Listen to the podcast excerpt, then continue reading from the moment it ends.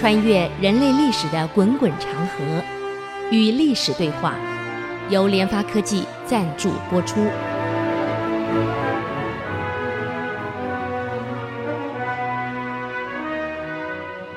这里是 IC 之音竹科广播 FM 九七点五，您所收听的节目是《与历史对话》，我是刘灿良。啊、我们上礼拜谈到这个陈霸先准备反击这个王生变，已经差不多了，所以召集了他几个心腹，包括徐度在内，啊，还有侯安都啊，就商议了。他说：“王生变啊，这个混球啊，杀虐了先帝，废掉了储君，拥立那个没出息的萧渊明，为所欲为。”犯下了滔天罪行。现在我呀，决定兴师讨伐，拥戴晋安王，以安天下。各位，你们觉得如何？这个将军呢，侯安都说了：“这个将军您老啊，兴师伐罪是顺天应人之事，我们都赞成。只是在准备上。”我们是不是充分了？这个我们得考量。毕竟这个王生变势力庞大，他人在中央，国家的军队的调度大权在他手里。我们现在有的是我们自己的地方部队，他的是大权在手里，整个部队他可以调动。这个我们得想通一点。徐度说了，王生变现在大权在握呀，这兵精将广，加上他善于作战，还是武将出身的。又有长安天堑作为屏障，我们在江北，他在江南呢。我们过江，这是一场战争了。啊，大兵能不能顺利过江，这还是个问题。所以要打破健康，消灭王生辩，恐怕不是一件容易的事情。再说说我军初建，我们自己的部队才刚才建立，啊，兵力不是很足，打胜的把握不是很大。我想，是不是再过一段时间，养精蓄锐，扩军备战，待时而动，才可能一举攻克健康？因为这是个硬战呢，是硬攻啊！陈霸先说：“那那那那那那那，徐徐度啊，你是文人，你的看法呢，跟我不一样。你认为攻健康是硬攻，我我认为是可以智取。谋事在人，成事在天呢。当断不断。”必受其乱。我兴正义之师，讨伐邪逆之人，啊，我应该要马到成功。但是我不会正面跟他对敌。打仗要正面对敌，我们肯定不是他的办法，因为他今天手握大权，全国兵权在他手里，随便调度，那都是多少人啊？我们硬攻健康城，光在渡江的时候，光渡那个江就是一战，渡过江又是一战，啊，滩头上又是一战。攻到建康城，那更难攻了。你看侯景当时光建康城打了一百多天呢，侯景势力多大呀？啊，当时是因为来秦王的二三十万部队在旁边观战，没有人参战呢，所以才出问题的。如果二三十万参战，侯景根本不可能攻下这个健康城，拿下这个梁武帝。这个我没有考虑到，我也知道。所以我的想法呢是智取。我们看看陈霸先怎么智取。他呢，先命令他的亲信侯安都率五百名勇士化整为零，一个一个渗透到健康以后，再化零为整，作为内应。自己呢，就带着他的谋臣啊徐度率军。连夜从徐州出发，他的驻区在徐州啊，才是出发了，向健康慢慢进逼，讨伐王生辩。那么他的大军呢，在没有到健康之前，这个所有的消息不能传出去，一定保密，连部队都化整为零，到了长江边了。另外呢，这个五百勇士。也化整为零，进入了健康城。因为只要没打仗，一般来讲城防都很松，进进出出、进进出的人很容易呀、啊，五百个人化整为零，马上就进去了。嗯，那么先潜入健康的这些五百勇士呢，先把情况摸得清清楚楚，随时跟来接应的县民报告。等于现在情报站，我已经在准备了。人家在准备在暗处，可是王生变呢？因为大权在握，以为他很安全，根本没问题。出门两三百个警卫，兵权、政权都在手里啊！皇帝嘛，又是他所立的，只能听他的。他等于是太上皇了，所以他根本就没有警觉到这一点，也没有嗅觉到。那么这五百人把健康情况摸清楚的，什么都报告给陈霸先。陈霸先呢，就指示他们。从北城乔装，啊，慢慢呢就混入王生变的内室，去偷袭他。等于你混到你内室去的那天呢，很多人还不知道。这时候王生变呢跟萧渊明还在谈事情，啊，皇上，我立你为帝，啊，如何如何如何？皇上也说是我知道啊，下一步该怎么走，还在协调事情。只看到卫兵气喘喘的跑进来，跟王生报告：“不好啦，陈霸先大军已经到达城下了。”王生便一听：“怎么可能？啊，他从徐州开过来，过长江，我应该知道的，怎么怎么完全没有消息？怎么可能？啊，已经到城下了。”王生便因前完全没准备，连兵也没调，一个人怎么办？拔腿就跑了。啊。正好出去的时候呢，碰到跟乔装成这个朝中部队的这五百个勇士们啊，等于的特种部队呀、碰上了。王生斌不晓得他是外人，不晓得他是陈霸先的部队，穿着自己的制服混进来了，根本就不知道啊，还在指挥这这这些部队，赶快！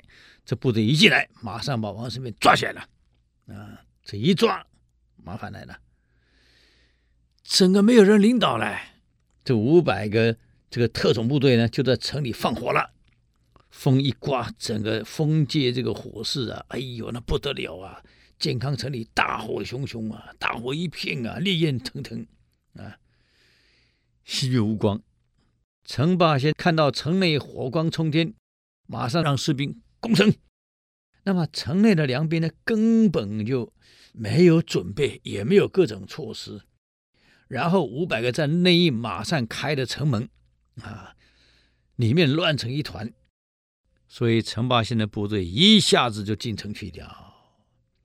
当天晚上，王生便看大势去了，我没想到是这个样子啊！啊，哪有脸见人？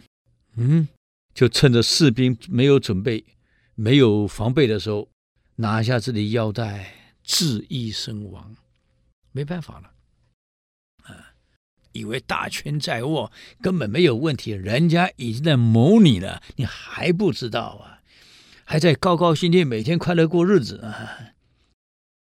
第二天，陈霸先在健康召开各界人士会议，啊，公布了王生变的这个罪状，十大罪状啊，荒淫误国。自行废立，把上废去的明帝萧渊明，改立原来储君萧方之继位，啊，历史称为梁晋帝，啊，不过梁朝伟很快就也被陈霸先给篡了。各位，你打倒一个篡位的人，新的篡位的人又来了，这个说明了什么？人家在暗处早有准备了，谋你很久了。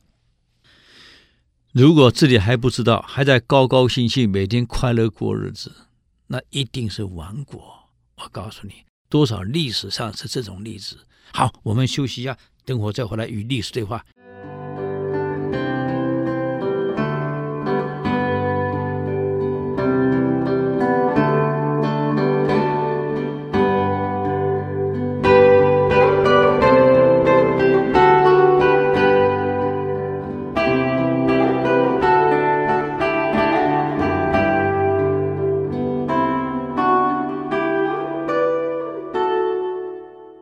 欢迎回来与历史对话，我是刘灿良。刚刚的这个例子啊，我们可以明显的看到个问题：两个人，一个王生变，一个陈霸先。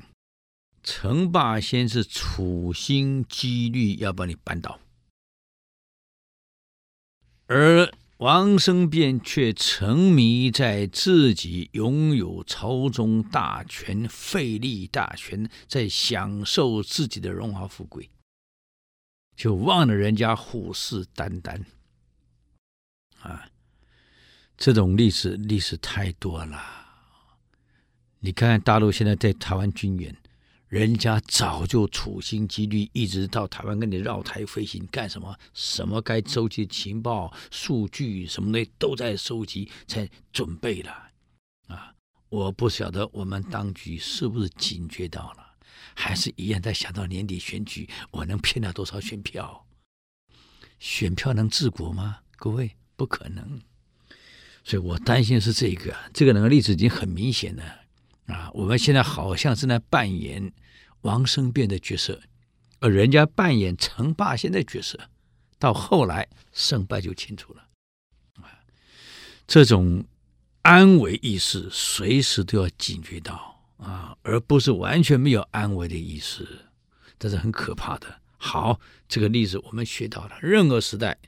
做任何事情，你都得有提防、有准备，不能像王生变这样自以为是，以为很安稳，我控制一切了。你控制一切怎么样？别人在暗处早就准备搞你了。这个没有准备好，到后来就是亡国。好，接过来我们看另外一个人，一个例子了。韦瑞啊，这个人，韦瑞呢又叫韦怀文，他祖籍呢原来在今天的陕西的长安。县东北处，属于三府地带。他个大姓，姓韦，但大理是大姓。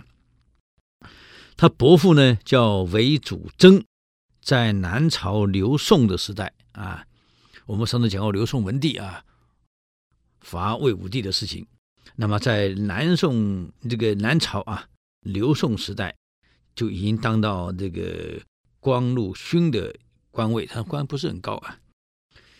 那么他呢，对自己的孙这这个孙子啊啊的才干非常赏识。他常常讲，我们韦家呀，将来要出个这个韦瑞啊。那么韦瑞他的内兄叫王登，他的仪表兄弟叫做杜辉，在家乡都以才学出众而享有盛名。三个人，人为称为三大才子。嗯，有一次呢，韦祖正就问他了。啊，长辈问他了：“孩子啊，你认为你跟王杜两个人相比，你的才干比是如何？”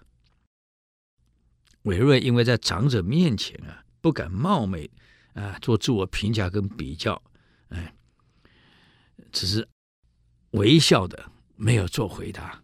嗯，韦祖铮说了：“孩子啊。”你的文章如果跟王杜两个人比，稍逊一筹啊，在文章上你不如他们，但是你的见识、你的预见能力远在他们两人之上。至于将来为国家做事、建立功业，不是靠文章，不是靠写文章的，那没有用啊。要懂得有实际的运作跟应用。跟变通，还有对未来的远见，在这一点，他们远远不能跟你比。孩子，我虽然是你大伯，啊，但形同你父亲是一样的。我相信你将来会有成就，将来将成为一代的名将。啊，这个南朝、齐朝的末年。啊，南朝齐，宋齐梁陈，齐取代了刘宋。那么齐的末年，朝廷内部啊，那是争得一塌糊涂啊。嗯，越演越烈，互相杀，宗室子弟互相残杀啊，政治呢日趋腐败，一败的一塌糊涂了。啊，那么这个韦瑞呀，已经意识到嗅觉灵敏，闻到恐怕又要改朝换代了。啊，从东晋以后到宋到齐啊，这改朝换代呀，太快了，几年就换一个，几年就换一个，不行就下台啊，已经警觉到、嗅觉到了。这个时候，韦瑞察觉到这种形势的变化，而且将来在权力转移当中，只有那位雍中刺史萧衍是一个最具实力的人物。再看看他的相，将来也必然有一番作为。所以，先把自己的儿子意欲先派到萧衍那里去，跟萧衍结交啊，而且自己在。家乡也组织了各种部队，准备响应萧衍的行动。啊，果然没有错。最后萧衍起兵了，一起兵，韦瑞呢义无反顾的就把自己的部队开到他的手下麾下去了，参加起事，就配合了萧衍。啊，果然没有错。萧衍在五零二年推翻了齐，建立了梁。啊，那你想想看。这是用赌注啊，在古代，你赌哪一个会成功？只要赌对了，其实现在也是一样。哎，选举过程你赌对了，哎呀，荣华富贵就跟着来了。嗯，他赌对了，为什么他赌对了？他的伯父没讲错，在预见能力，在见识上，在预测未来上，在做事情的果断啊能力上，你那两个人不如你，那两个兄弟不如你，才只有你行。果然没有错，那一眼就望出。你看，在齐的末年，他就已经嗅觉嗅出将来取代天下的必然是萧炎。这么多的军头里面，他就独独判断萧炎会出来。多少人因为判断错误啊，身家性命全丢了。所以这种也是个赌注，那赌对呀、把全家身家性命全给赌进去了。那么，因为赌对了，所以马上被任命为廷尉，啊，当时的最高司法长官，类似现在司法院院长啊。之后呢，又升他为豫州刺史兼溧阳太守，把两个通通交给他管了。那么梁武帝呢，萧衍在天监四年，他继位后三年，梁朝的势力到鼎盛了。因为梁武帝的前段还是很有作为的，嗯，一旦鼎盛后，就想到想统一中国，把北方的北魏干脆拿下来，所以对北魏采取了攻势，嗯，这一年呢，梁武帝决定出兵攻击北魏，就任命韦瑞呢为这一次战争的前提统帅。韦瑞受命之后呢，就派遣了长史。王超忠、梁郡太守冯道庚，你们两个带部队先行，我马上到。那么前往攻击北魏的小县城，这个地方在现在安徽的含山县北啊。可是王超忠跟冯道庚呢，打了半天，这个成功不下来。啊，我我上星期讲过了，攻城没那么容易啊，攻城东西太多了。一般攻城能成功，基本上的智取，强攻不太容易。嗯，像刚刚我讲到的陈霸先拿下建康也是智取啊。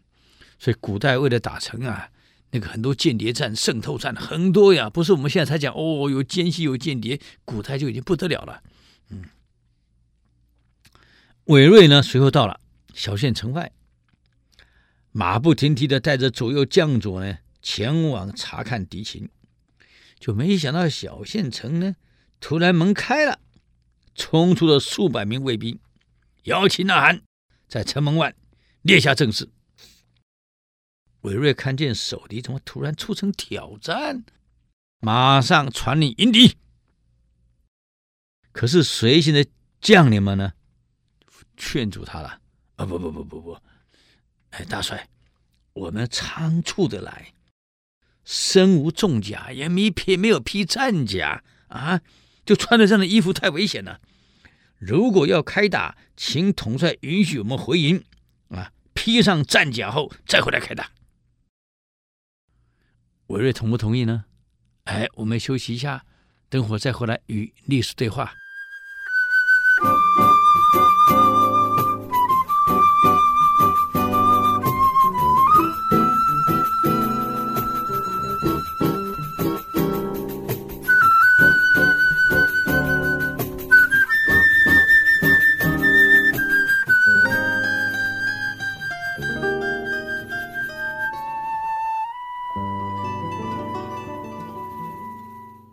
欢迎回来与历史对话。韦瑞说：“不行，现在就开打。”将领说：“哎呀，大帅，我们没有披战甲呀，这很危险的。人家披战甲，我们没有披战甲，同样披到我们吃亏呀。等我们回去披战甲回来打，不行。”嗯，我分析给你们听。小县城的守军不过两千多人，如果关起门坚守待援，我们一定很难获胜。啊！现在他们竟敢出城挑战，说明这一批军士一定是城中的精锐中的精锐，骁勇善战中的骁勇善战的精锐部队。他想来打我们士气，拖垮我们士气的。因此，我们只要能够把这一批人打垮，那也就是说打败守军的主力了。主力一旦垮，城中所剩下的那些残兵就不攻自破了。这是个机会，不能丧失，立即出动。啊，韦瑞对敌情的分析啊，跟相机作战的决策其实没有错啊。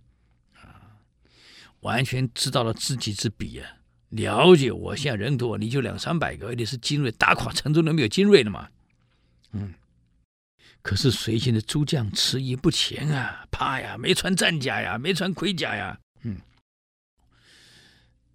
这个韦瑞说：“没有穿盔甲，我们动作不是更灵活吗？啊，更可以打赢。”马上把手中佩戴的这个皇上所赐的斧节拿出来。这个符节可是皇上赐的，在我这里可以先斩后奏。这个符节不是拿来炫耀的，你们看清楚啊！我治军一向军法如山，很严谨，希望诸位戮力同心为事，要不然我知道军法处置了。我在这一讲啊，不讲情面的，讲军法了，请出来了，这随队将领不敢待命的，否则杀头的呀。只好拿起武器冲了，率部队就冲了啊！那你想想看，在皇上的府节前面，能不拼命打吗？就跟城下卫兵交战起来了。韦瑞在战车上从容指挥，啊，同时指挥后军赶快跟上，把后面部队大量跟上，越快越好。啊，为什么越快越好？他心里有底，只要把这个精锐一打垮，啊。剩下几个一定要回城，城门非开不可。借这个机会，大兵涌进城去。嗯，那你想想，你才两三百个，我带来这么多部队，虽然没有穿盔甲，一样可以打，很凶悍呢。啊，这梁军是越战越勇啊，终于击败了魏军，把城的这两三个魏军解决掉了。韦瑞一歼灭了魏军的城中精锐之部队，果然没有错，这两三百个被他料中了。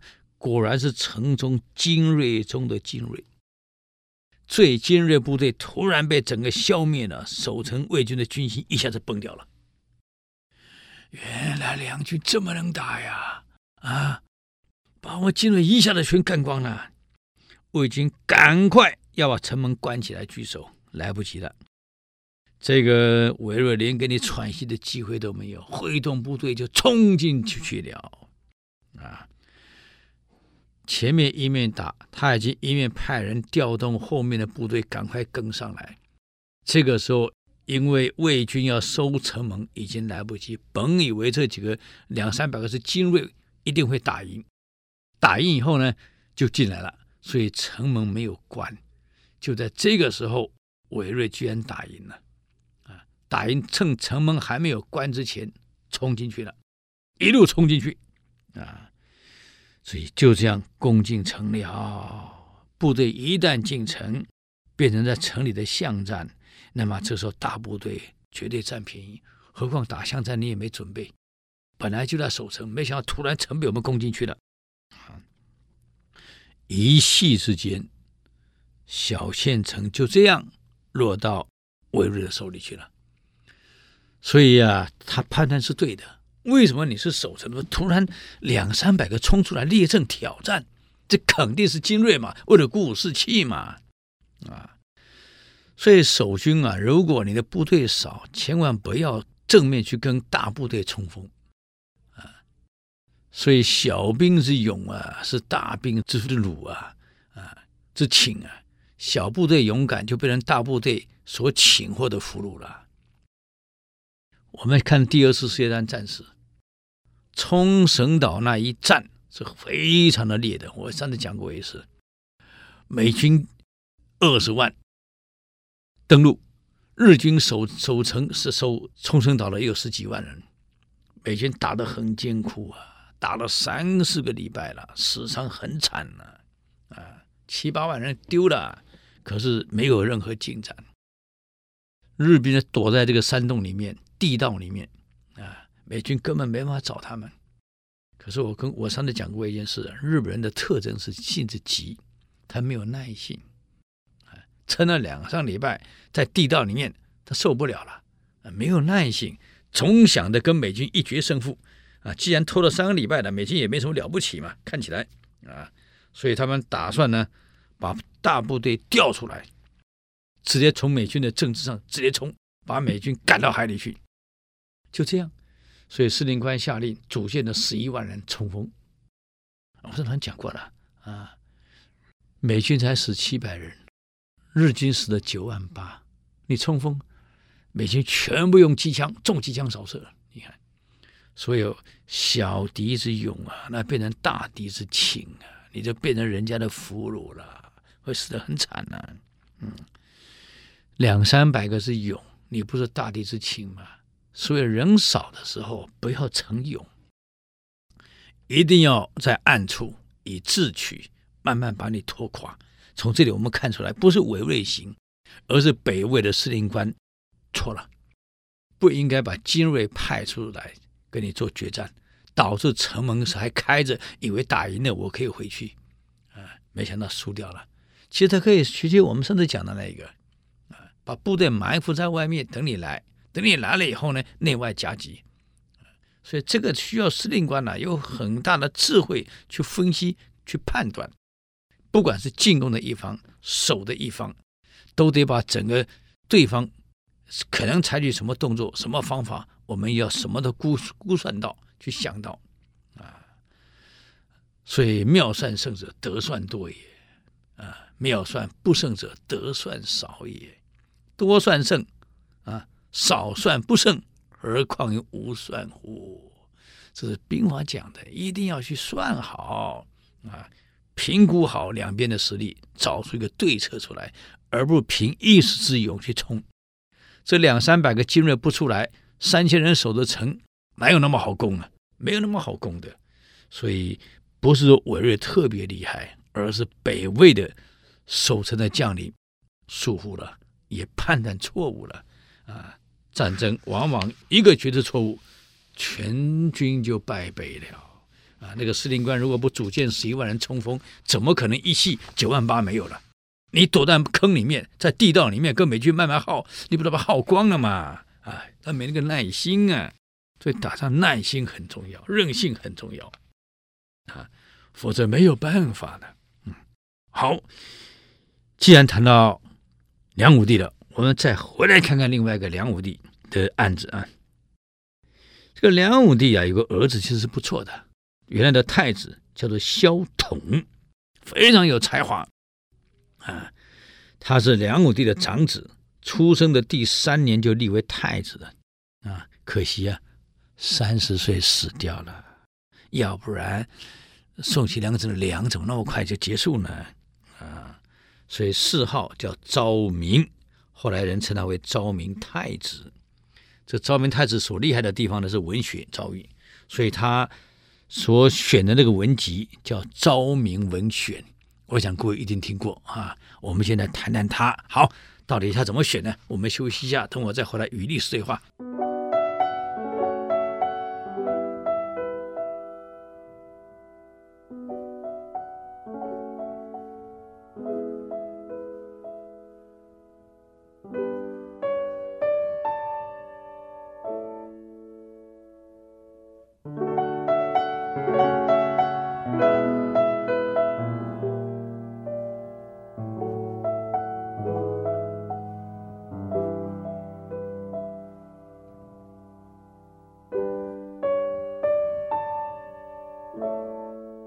欢迎回来与历史对话，我是刘灿良。刚刚我们谈到昭明文选啊，那个萧统，跟梁武帝出的这样的儿子实在不容易啊。他的昭明文选在中国历朝是非常有名的啊，我国历史上最早也是最有名的一部把古代的诗文选集汇编，而且把有问题的、有错的都已经修正过的。所以宋朝的评语是“文选烂”。秀才半，烂是灿烂的烂，文选烂，秀才半，啊，这个文选的文章写的非常好，都非常好啊。那么这个老兄很有一些，他出身帝王之家，可是天赋太高了啊。个昭明太子从小，当然他受到很好的教育，帝王家世家嘛，很好的老师有系统的培养他，教育他。可是不是光他有这么系统的被培养、被教育，哪个帝王的孩子不是有系统的被培养？可是有出息的有几个？都毁掉了。像这样的孩子，我看中国历史上这么几千年来就出了这么一个，也没有第二个了。是为什么？三岁开始读《孝经》跟《论语》。三岁啊，古代的三岁不是足三岁，是虚岁三岁。虚岁三岁开始读《孝经》，读《论语》。五岁的时候，你们绝对没有想象，把五经，就是诗、书、礼、易、春秋，本来有六经，诗、书、礼、乐、易、春秋，儒家的六经，因为乐经丧失了，没有了，只剩下诗经、书经、礼经、易经、春秋经，成为五经，所以汉武帝设了个五经博士，啊。他五岁的时候就把五经全部读完了，不但读完，而且非常的理解，啊，能够有系统的把这些五经的艰深的啊晦涩的经文，不但读完哦，可以滔滔不绝的背诵下来。你想想看，五岁哦，五岁可以背诵《孝经》，背诵《论语》。背诵《诗经》，背诵《书经》，背诵《易经》，背诵《春秋经》，啊，背诵《礼经》。五岁的孩子，天才！各位，有一次在书房里面呢，他的堂兄摇头晃脑的在读孔子的东西《论语》，而且还读错了。他这样读啊：“孔子曰：‘忠言逆耳利于行，毒药苦口利于病。’他念成毒药了。”这个昭明太子呢，萧统在旁边一听，哥哥，你读错了。他才几岁，也不才五岁。哥哥，你读错了啊！这句话是《史记·刘侯世家》中引用过的孔子名言。你看，连出自哪一本他都知道哦。这一句话是《史记·刘侯世家》中。引用过的孔子名言，刘向在《岁苑正见》里面也引用过这句话。这句话的正确文字原文是这样：“良药苦口利于病，忠言逆耳利于行。”是良药，不是毒药。格格，你背错了啊！但据《孔子家语》另外一本书《孔子家语》的记载，这句话又被写成了“药酒苦口”。而利病，忠言逆耳而利行，啊，在孔子家语里面，这句话被写成“药酒苦口而利病，忠言逆耳而利行”。这几处所引用的孔夫子的话都不完全一样，啊，为什么不完全一样？因为古代是靠背诵，我背诵完了记下来，换你背诵，是用。一直传下来的这种以口传口相传，一句话传一次，我告诉你都会变样的，啊，明明是良药或药酒，可是，一旦被你写成毒药，那就完全意义不一样了。老哥、啊，你怎么会写成毒药呢？嗯，萧统的堂兄不相信哦，什么小孩子你才五岁，你怎么可能知道啊？背得那么熟，那么准确？马上为了求证，跑到书房里去，把所有书全部找出来，《史记》《汉书》啊，《孔子家语》全部拿出来，排得整整齐齐的，一步一步对，看你讲对了没有？这一对呀，果然如萧统所言，一点没差。哥哥吓坏了，是你有病还是我有病？你才五岁呀，能引用的这么清楚，出自哪一句哪一篇文章你都清楚。Jesus 啊，老天啊，你有病啊你啊啊！小董跟他堂兄说：“老哥啊，我告诉你，我们从古到现在，因为以前没有印刷术，是靠《死记》硬背的。”我背下来传给你，你背下来再往下传，这个一句话传一次就变了一个样子了。嗯，我告诉你，这几百年来，或者几百年以后，这句话搞不好会出现第四种、第五种说法。我跟你讲，明明只是一句“良药苦口利于病，忠言逆耳利于行”。可是，在传个几百年后，可能各种不同的说法又出来了，错别字都出来了，啊！所以我认为，既然是引用，最好是忠于原话，啊，老哥，以后做文章你要引用别人的话，一定要把原文标出来。我是引用出自哪一部，你要把它标出来。这样就不会因为以讹传讹而传错话了。大家可以去对啊！你看他讲的话，下一写硕博士论文不是这样子吗？citation 很重要啊。呃，他就告诉你了，引用一定要把源头标出来啊。这这样好了，老哥，我现在才五六岁呀。有朝一日我再大一点，我决定了，我要绞定选编一部。把古代的诗文集，并且以讹传讹传错的地方，我会经过考证把它修正，让它成为天下第一本完整的我们国学的诗文集啊，才不会造成有些话因为一直一路传传到最后呢，传错了，记错了啊，弄到最后呢。完全失去原来的原文的含义，这样会荼毒我们的子孙。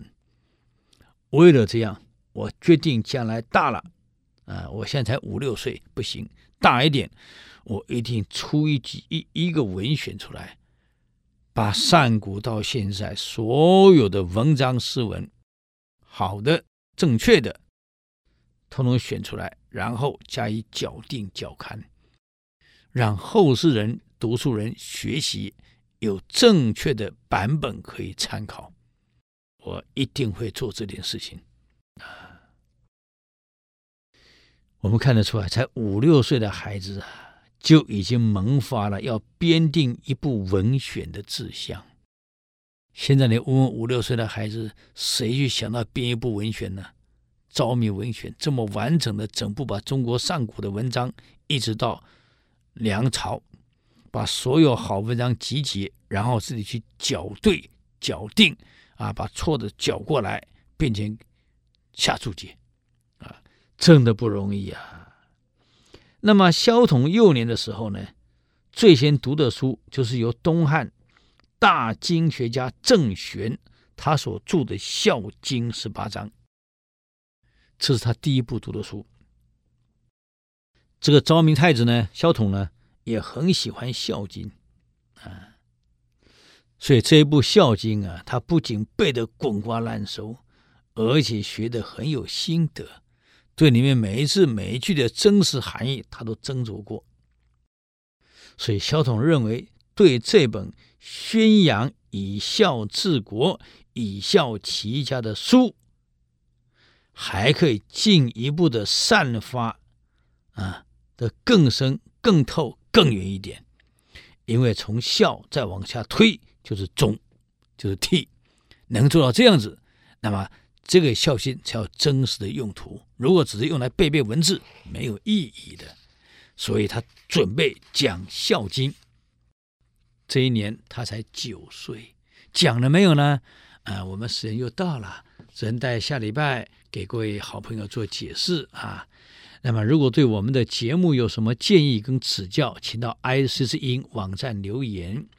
我们的网址是 www 点 ic 九七五点 com 与历史对话。我们下周再见，谢谢。